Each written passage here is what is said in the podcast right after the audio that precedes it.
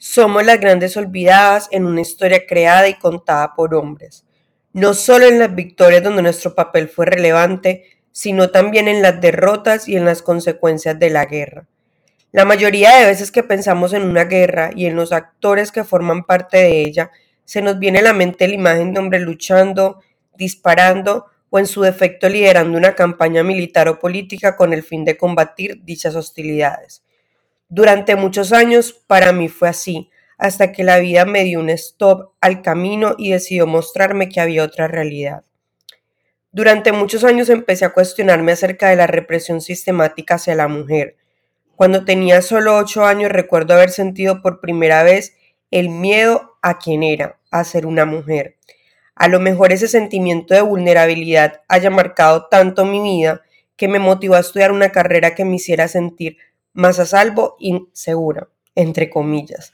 Y aunque podría hablar durante horas acerca de lo difícil que es ser mujer en un mundo de hombres, mi propósito en este podcast es ilustrar un poco el reto aún mayor que presupone ser mujer en medio de una guerra. Y como diré durante muchas veces, la violencia más humillante es la violación, no solo por el acto de ser violada, sino por los traumas irreversibles e irreparables que dejan nuestro cuerpo, mente y espíritu tal atrocidad. Nadie se atrevía a hablar porque tener una vagina en una guerra era un peligro inminente de mujeres que muchas veces no participaban de forma directa en tales escenarios, sino que más bien su cuerpo era convertido en un campo de batalla. Si aún no ha quedado claro, en este podcast nos centraremos en el crimen de guerra del que nadie habla, la violación sistemática de la mujer y cómo esta problemática se ha convertido en el arma más destructiva, silenciosa para quienes tienen miedo de alzar su voz y mortal para quienes han sido víctimas en todo el mundo. Ahora bien, ¿cuánto tuvimos que esperar para que la comunidad internacional reconociera esta amenaza a nuestra seguridad? El conflicto en Bosnia y Herzegovina hizo que se reconociera mundialmente la cuestión de la violación sexual de las mujeres como método de guerra. Sinceramente, escuchar el relato desgarrador de las mujeres a las que habían detenido para violarlas, embarazarlas, llamó la atención de todo el mundo. Mujeres que hasta hoy se atrevían a contar su verdad por aquellas que no pudieron y fueron silenciadas.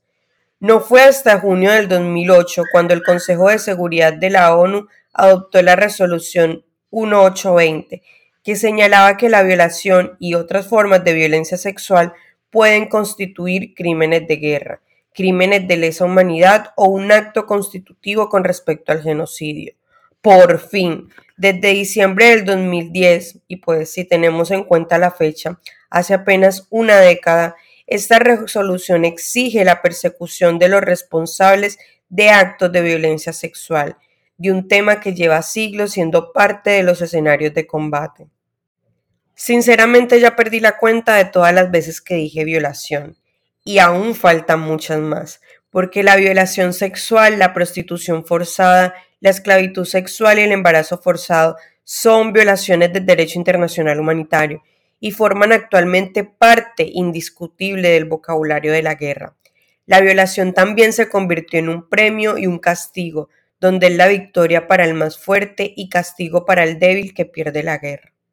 Si me preguntan acontecimientos de la historia en donde se pudiese evidenciar todo esto que llevo diciendo, hablaríamos de las miles de alemanas violadas por el ejército rojo de Stalin durante la Segunda Guerra Mundial, hasta las miles de mujeres asiáticas obligadas a la esclavitud sexual por los japoneses durante el mismo periodo, pasando por los actuales secuestros de mujeres y niñas por parte de militantes de ISIS, donde sacan los nombres de mujeres de un cuenco para venderlas como esclavas sexuales. Y eso que la esclavitud ya se acabó.